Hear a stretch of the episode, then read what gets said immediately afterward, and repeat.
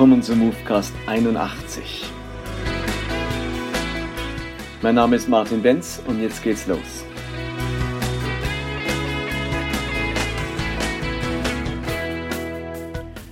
Heute möchte ich tatsächlich ein Thema aufgreifen, das ich auch in einer meiner vergangenen Predigten thematisiert habe.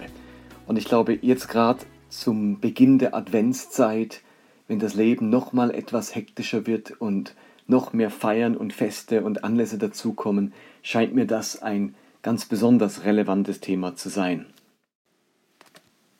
Es geht um das Thema Kapazität oder im biblischen Bild gesprochen, und da komme ich dann auch gleich näher drauf, darum, sein Feld nicht bis an den Rand abzuernten. Mir fällt auf, dass wichtige Dinge Dinge, wo wir eigentlich ein Herz dafür haben sollten, Dinge, die sich Jesus wünscht, Dinge, die ganz stark zu unserem Leben dazugehören, auch ganz schnell als Druck oder als Appell empfunden werden. Also ihr kennt das wahrscheinlich alle, man hat irgendwie eine biblische Aussage, ein Gebot oder auch etwas, wo vielleicht jetzt wichtig wäre, in seiner Kirche oder in der Gemeinde oder ehrenamtlich zu machen. Und die Dinge, die man eigentlich mit Leidenschaft tun sollte, die einem gar nicht so schwer fallen sollte, für die man ein Herz haben sollte und eine Leidenschaft, können manchmal total als Druck und als Appell und als Überforderung empfunden werden. Und ich habe festgestellt, dass dieser Wechsel von Herz, Leidenschaft zu Druck und Appell vor allem dann geschieht, wenn uns die Kapazität für das fehlt, was wir tun sollten. Also da gibt es die Aufforderung vom Pastor am Sonntagmorgen, bei dem oder jenem mitzumachen. Und eigentlich sollte ich mich darüber freuen und sagen, ist doch eine tolle Sache, klar mache ich damit. Aber was bei mir abläuft beim Zuhören, ist, dass ich denke, dass ich empfinde, ah, Druck, Appell, jetzt muss ich wieder etwas. Was dahinter steckt, dass ich diesen Aufruf nicht so positiv nehmen kann, ist, dass ich gleichzeitig spüre, während dieser Aufruf von da vorne kommt, dass ich eigentlich keine Kapazität habe. Ich würde ja gerne, aber ich weiß nicht wie. Wie soll ich das schaffen? Wie soll ich das auch noch unterkriegen in meinem Alltag? Es ist der Mangel an Kapazität, der dazu führt, dass man Dinge als Druck und als Überlastung oder Überforderung empfindet. Und damit bleibt am Ende so viel Gutes, das wir tun könnten, auf der Strecke aus Mangel an Kapazitäten. Gleichzeitig begegnet mir bei ganz vielen Menschen ein Phänomen, etwas, wo ich selbst auch immer darauf achten muss, dass es nicht so passiert, nämlich viele empfinden die völlige Auslastung ihres Lebens. Also das Lebensgefühl, ohne zusätzliche Kapazitäten zu leben. So im Sinne von, momentan läuft alles rund, momentan habe ich alles im Griff, aber es muss nur eine unvorhergesehene Sache dazukommen, unvorhergesehene Sache und alles gerät aus den Fugen. Jetzt läuft's gut, jetzt habe ich alles im Griff, aber wehe, es kommt diese Lernschwäche des Kindes dazu oder der die, die Schwiegermutter, die man versorgen muss. Oder irgendwas im Haushalt, das repariert werden muss, weil es kaputt gegangen ist. Wehe, mein Auto hat eine Panne und jetzt muss es irgendwie in die Werkstatt und ich habe wochenlang kein Auto. Solche Dinge können dann ziemlich viel aus den Fugen geraten lassen, weil ich keine Kapazitäten dafür habe. Ich habe keinen Spielraum. Alles ist bis an den Rand durchgeplant, bis ans Limit ähm, durchorganisiert, da darf nichts dazukommen. Und dieser Lebensmodus ist nun außerordentlich problematisch. So ein Leben am Limit, ein Leben ohne Spielraum, ein zu volles Leben, das gefährdet das Leben unserer eigenen Seele. Das verhindert, dass unser Leben aufblüht und gedeiht und es raubt, uns alle Kapazitäten, um eben irgendwie auch noch über unseren Tellerrand hinaus zu blicken und etwas für diese Welt oder für unsere Umgebung zu tun. Ich habe keine Kapazitäten, mich angesichts der Flüchtlingskrise irgendwo zu engagieren. Ich kann mich leider auch nicht um die notleidende Familie ums Eck kümmern oder eine Lebensstilveränderung einführen angesichts des Klimawandels. Also all das, was ich gerne tun würde, bleibt am Schluss auf der Strecke, weil mein Leben ausgelastet ist. Und nun gibt es im Alten Testament eine ganz spannende Regel ein landwirtschaftliches Gebot, das nun mehrmals in den Mosebüchern erwähnt wird. Ich möchte euch die mal vorlesen an drei verschiedenen Stellen und überlegen, was könnte das übertragen für unser Leben bedeuten. Da heißt es zum Beispiel in Levitikus 23, Vers 22, Und wenn ihr die Ernte eures Landes einbringt, sollst du das Feld nicht bis an den Rand abernten. Du sollst auch keine Nachlese halten. Lass es für die Armen und Fremden übrig. Ich bin Jahwe, euer Gott. Oder Levitikus 19, Vers 9.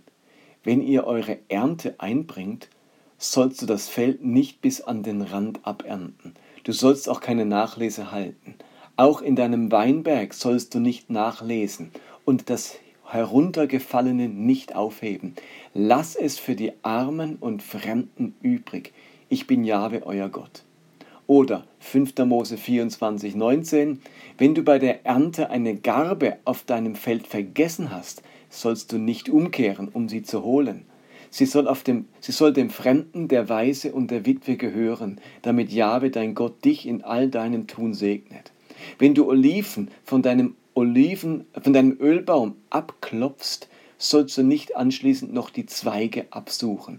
Was hängen bleibt, soll dem Fremden, der Weise und der Witwe gehören. Gott ordnet an, dass der damalige Bauer etwas übrig lassen musste von seiner Ernte für Menschen in Not. Damit also der Bedürftige nicht vor die Hunde geht, sondern sein Überleben sichergestellt war, musste er auf seinem Feld etwas von der Ernte stehen lassen, liegen lassen oder hängen lassen. Also das Ernteverhalten des damaligen Bauers musste die Kapazität haben, Menschen in großer Not zu versorgen. Und ich habe nur den Eindruck, dass dieser Vers nicht nur ein soziales, sondern ein geistliches Prinzip ist. Ich glaube, dass unser Leben wie dieses Ackerfeld ist, wie dieser Weinberg oder dieser, diese Ölbaumplantage, Olivenplantage. Wir dürfen unser Leben nicht bis zum Rand abernten. Wir dürfen nicht das Letzte herausholen. Wir müssen in unserem Leben noch etwas stehen lassen. Wir dürfen in unseren verschiedenen Lebensbereichen nicht bis zum Letzten, bis zum Äußersten gehen. Uns passiert einfach so schnell, dass, dass ich kräftemäßig oder zeitlich mein Leben bis zum Rand lebe. Ich lasse in dem Sinn keine Kraft übrig, keinen Spielraum für Unvorhergesehenes übrig. Ich gehe zeitlich bis ans Limit. Und man hat diesen Vers aus dem Neuen Testament oft falsch verstanden, wenn Paulus auffordert, kauft die Zeit aus. Damit ist nicht gemeint, auch noch das Letzte aus unserem 24-Stunden-Tag rauszuholen und ja keinen Leerlauf zuzulassen, sondern im Gegenteil. Die Zeit auskaufen heißt es, heißt weise, vernünftig mit der Zeit umzugehen. Also das Beste aus meiner Zeit machen und nicht alles aus meiner Zeit machen. Wenn ich dieses Prinzip ganz einfach formuliere, dann will, wollen diese Verse sagen, lebe mit Reserven, baue Reserven ein in dein Leben. Aber so mit Reserven leben kommt, uns ganz schnell wie Verschwendung vor. Warum nichts machen aus der übrigen Zeit? Warum nichts machen dieser übrigen Kraft? Und die israelitischen Bauern werden sich gefragt haben, warum nicht ernten bis zum Rand? Warum weniger verdienen? Warum weniger zu essen haben? Was für den damaligen Bauern sein Acker war, das ist für mich heute mein Familienleben, mein Arbeitsleben, meine Freizeitgestaltung, meine Gesundheit, mein Schlafverhalten, mein Christsein und so weiter. Lebe ich mein Leben am Limit? Gehe ich bis an meine Kapazitätsgrenze an Zeit und Kraft und Energie? Und wenn ich dann selbst in Not gerate, wenn etwas dazwischen kommt oder wenn in dieser Welt mein Einsatz und Engagement gefordert ist oder in meiner Kirche oder im Reich Gottes, wie gut ist es dann, wenn unser Kraftfeld, unser Zeitfeld oder unser Finanzfeld nicht völlig abgeerntet, nicht völlig ausgeschöpft ist. Und es stellt sich dann schnell die Frage, wie gelingt das denn, das Feld nicht bis an den Rand abzuernten? Ganz schnell fühlt man sich als, äh, als, als Zeitverschwender, als ähm, Faulenzer, wenn man nicht das Letzte rausholt. Wir haben so schnell den Eindruck, wir müssen alles mitnehmen irgendwie alles mitmachen, jeden Trend mitbekommen, an vorderster Front dabei sein. Man fühlt sich blöd, wenn man irgendwie äh, links liegen gelassen wird oder wenn ich selber etwas links liegen lasse, was andere mitnehmen, an Trends, an Mode, an Besitz, an äh, materiellen Gütern und so weiter, wo man denkt, das, das machen alle so, ich will das auch mitnehmen. Aber der Bauer, der konnte eben nicht alles mitnehmen, der musste wirklich was liegen lassen, was stehen lassen. Gelingt es mir, etwas stehen zu lassen, was andere einfach mitnehmen? Gelingt es mir, auf diese Veranstaltung, auf dieses Hobby, auf diesen Trend zu verzichten und ich sage, das mache ich einfach nicht mit? Kann ich mich dem Druck widersetzen, ähm, der von ganz verschiedenen Seiten kommt und, und sagt, nee, das nehme ich jetzt einfach nicht mit, das mache ich jetzt einfach nicht mit. Ich ernte mein Leben nicht ab bis an den Rand. Seit diesem Oktober sind beide unserer kleinen Kinder im Kindergarten. Für meine Frau heißt das, dass sie jetzt nach langer Zeit ähm, den gesamten Vormittag frei hat, bis dann die Kinder vom Kindergarten kommen. Sie hat auch noch Elternzeit, das ist also so ein Jahr hat sie jetzt, bevor sie wieder zu arbeiten beginnt, wo sie jeden Vormittag frei hat. Und die Gefahr war für sie jetzt ganz groß, ihren Vormittag zu füllen mit ganz vielen Dingen, die man jetzt alle machen will. Äh, Sport und Hobbys und Freundinnen und das geistliche Leben und mehr kochen und ausführlicher einkaufen gehen. Es gibt so viel, was man jetzt alles nachholen könnte, was man jetzt unbedingt mitnehmen will, weil man es so lange nicht hatte. Und plötzlich hat man ähm, bis an die Kapazitätsgrenze gelebt und man ist gestresst und wir haben uns gesagt, so, so machen wir das nicht. Und wir haben es zum Beispiel entschlossen, als Ehepaar an einem Vormittag, an einem Morgen in der Woche miteinander in die Stadt zu gehen, einen Gebetsspaziergang zu machen, wo wir miteinander für unsere Stadt, für unsere Gemeinde, für unsere Familie, für unser Leben, für unsere Welt, für unsere Regierung und so weiter beten wollen, während wir die Stadt spazierend erkunden und danach gehen wir gemeinsam in den Kaffee und haben Zeit fürs Gespräch, unsere Ehe zu pflegen. Aber in dem Moment kann man nichts Produktives machen. Wobei ich sagen würde, zu beten und die Ehe zu pflegen ist ja außerordentlich produktiv. Aber so schnell wirkt das wie, die Zeit nimmt man, nimmt man sich nicht. Und die wenigsten, die ich kenne, machen das auch. Weil man hat sofort was zu tun, man hat sofort wieder Pläne, wo man eingespannt ist, anstatt sich bewusst so Freiräume zu schaffen, die man jetzt eben für sein geistiges Leben oder für seine Ehe gebrauchen kann. Wie schafft man es also, sein Feld nicht bis an den Rand abzuernten? Und das erste und vielleicht entscheidende Element ist, sich mit dem Thema Verzicht anzufreunden. Verzicht ist ein Lebensgefühl, mit dem so ziemlich alle Generationen von vor uns klarkommen mussten. Es war klar, zum Leben gehört Verzicht. Ich kann nicht alles haben, ich kann mir nicht alles leisten, mir steht nicht alles zur Verfügung. Es gibt Dinge, die sind außerhalb meiner Reichweite, die kann ich mir nicht leisten, die sind zu weit weg, an die komme ich nicht, nicht, nicht ran, die sind in anderen Ländern oder in anderen Gesellschaftsschichten oder die gehört nicht zu, zu unserem Leben, zu unserem Lebensstil. Und man hat gewusst, das Leben, zum Leben gehört Verzicht. Das ist völlig normal. Dieses Ge Gefühl von Verzicht hat jetzt auch das Leben nicht gestört. Das hat mich nicht dauer, dauernd unglücklich gemacht. Es war einfach ein Teil des Lebens, so wie Trauer und Freude, ähm, Erfolg und Misserfolg und Wachstum, all das dazugehört zum Leben, so gehört auch Verzicht dazu. Das ist ein normaler Zustand auch des Lebens gewesen. Jetzt sind wir eine Generation, die vorgegaukelt bekommt, dass man auf nichts verzichten muss, dass man eben alles haben kann. Die Globalisierung trägt ihren weiteren, leistet ihren weiteren Beitrag dazu, dass ich mir sagen muss, das ist nicht außerhalb meiner Reichweite. Ich kann mir alles bestellen, mit einem Klick im Internet kann ich alles haben. Ich kann jederzeit einen Kredit haben.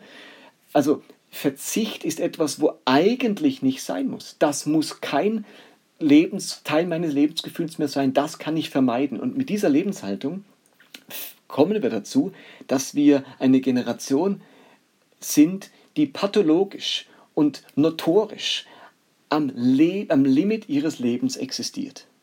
Und es macht uns so unbarmherzig und so egozentrisch. Also ein Bauer, der jedes Jahr was stehen lassen muss für die Armen, der hat das Thema Armut, Bedürftigkeit, soziales Engagement, Mildtätigkeit einfach auf dem Radar und zwar jedes Jahr neu. Aber wenn man das Leben ans Limit, bis am Limit lebt, wenn man sein Feld bis an den Rand aberntet, dann ist einfach Jahr um Jahr, Monat um Monat keine Kapazität da für Not um mich herum, um irgendwo mitzuhelfen, mich zu engagieren und dann wird es immer weniger Thema in meinem Leben. Es wird immer weniger Teil meines Bewusstseins. Meine Frau und ich haben vor einigen Jahren eine Shoppingpause gemacht. Wir haben gesagt, wir tun ein Jahr lang ganz bewusst nichts mehr einkaufen, außer Lebensmittel und Verbrauchsartikel wie Toilettenpapier, Zahnpasta und so weiter. äh, ganz bewusst mit dem Leben, was wir haben, von dem Leben, was wir haben, das Alte gebrauchen, das bisherige benutzen oder Dinge reparieren, nicht einfach neu kaufen, Dinge stopfen, äh, Dinge wieder in Ordnung bringen und nicht gerade wegschmeißen. Das war für uns eine ganz spitzenmäßige Erfahrung. Wir haben das gemacht, um uns ein Jahr lang auch in Verzicht zu üben, weil wir gemerkt haben, das ist nicht mehr Teil unserer Erfahrung in einem Maße, wie es das sein sollte. Und ich mir anschaue, was Jesus über Jüngerschaft sagt, dann ist eine seiner Hauptaussagen zum Thema Jüngerschaft und Nachfolge das Thema Verzicht, sein Kreuz auf sich nehmen, sich selbst verleugnen, sein Leben verlieren, wenn das Leben nicht in die Erde fällt und stirbt. All diese Aussagen sind Bilder und Chiffren für diesen Zustand von Verzicht leben. Äh, es geht nicht immer nach meinem Kopf. Ich ich, ich muss bewusst, auch komme ich zu kurz, wenn ich mich selbst verleugne. Ich, ich schlage mir was ab, ich sage Nein zu etwas. Ohne das scheint es nicht zu funktionieren, Jesus nachzufolgen. Nur die Fähigkeit, sich mit Verzicht anzufreunden, ermöglicht uns, zu Dingen Nein zu sagen, uns Dinge abzuschlagen, Dinge stehen und liegen zu lassen, die man eigentlich mitnehmen könnte, aber mich an den Rand meiner Kapazität bringen. Und das Zweite, was es braucht, ist seine Prioritäten ordnen. Wir merken einfach, es geht nicht alles miteinander gleichzeitig im selben Maß. Ich muss also die Entscheidung treffen, was hat Priorität, um was kümmere ich mich zuerst, wem oder was räume ich am meisten Zeit und Priorität ein. Wo rangiert meine Familie und meine Kinder? Ich bin jetzt wieder in der Kleinkindphase. Ähm, meine anderen Kinder sind alle erwachsen und verheiratet da habe ich viel weniger Kontakt, die brauchen mich nicht mehr, die haben ihre, die haben ihre eigene Familie. Aber ich habe jetzt noch ein Zeitfenster von den nächsten zehn Jahren, bis meine Kinder dann Teenager sind, vielleicht auch noch mehr als zehn Jahre. Da brauchen sie mich, da bin ich die wichtigste Bezugsperson in ihrem Leben zusammen mit ihrer Mama da muss ich doch da sein, präsent sein. Was nützt mir es, wenn ich jetzt mein Leben beruflich oder mit meinen Hobbys bis an den Rand lebe und meine Kinder oder meine Familie fällt neben runter? Dafür habe ich zu wenig Kapazitäten. Da darf dann nichts Unvorhergesehenes passieren. Da darf mein Kind nicht schlecht drauf sein. Es muss funktionieren. Wehe, es wird krank, wenige, wehe, es hat Angst oder es hat man keine Bock, keinen Bock in die Schule oder in den Kindergarten zu gehen. Es bräuchte jetzt meine ganze Aufmerksamkeit. Dann habe ich genau dafür keine Kapazität. Also da muss ich entscheiden, wer bekommt meine Priorität Kapazität, wer bekommt meine Kapazitäten? Und das andere Thema ist natürlich das Reich Gottes für mich. Äh, welche Kapazitäten habe ich für Gott und sein Reich übrig? Ist das marginal? Ist das nur noch, wenn halt etwas übrig bleibt? Ähm, aber erstmal verbrauche ich all meine Kapazitäten. Und wenn zufällig, mehr zufällig als geplant, was übrig bleibt, dann bekommt Gott das. So will ich nicht leben. Es gibt ein spannendes Buch von Andy Stanley, dem amerikanischen Pastor, das heißt Choosing to Cheat. Who wins when work and family collide? Auf Deutsch, ähm, entscheide dich zu schummeln. Wer gewinnt, wenn Arbeit und Familie kollidieren? Und da geht es genau um das Thema. Was mache ich, wenn ähm, die Arbeit oder andere Dinge so viel von mir fordern, dass mir die Kapazitäten für meine Familie fehlen? Wie entscheide ich dann? Und er sagt, mein Rat ist, schummle an der Arbeit, nicht bei der Familie. Das kommt ganz, ganz schlecht raus. Ein Buch, das ich euch sehr empfehlen kann. Choosing to Cheat von Andy Stanley. Unsere Kapazitäten werden sich nicht von alleine vermehren. Das braucht eine ganz bewusste Entscheidung. Ich muss Prioritäten setzen. Ich darf es nicht dem Zufall überlassen, ob ich mehr Kapazitäten bekomme. Der damalige Bauer musste sich sagen, ich lasse bewusst was stehen. Der, der Notleidende bekommt nicht das, was ich zufällig liegen lasse, sondern nur, wenn ich ganz bewusst keine Nachlese halte. Am Rand meine Ehren stehen lasse und nicht auch noch die Zweige meines Ölbaums absuche. Es braucht eine konkrete Entscheidung. Nur dann haben wir genug Kapazitäten. Und die braucht es so dringend für unser Leben, für unser geistiges Leben, für das Reich Gottes, für diese Welt und vor allem für unsere Familien. Das war Movecast für heute. Vielen Dank fürs Zuhören. Ich freue mich über Feedback, Kommentare und wir hören uns das nächste Mal. Macht's gut, bye bye, bis dann.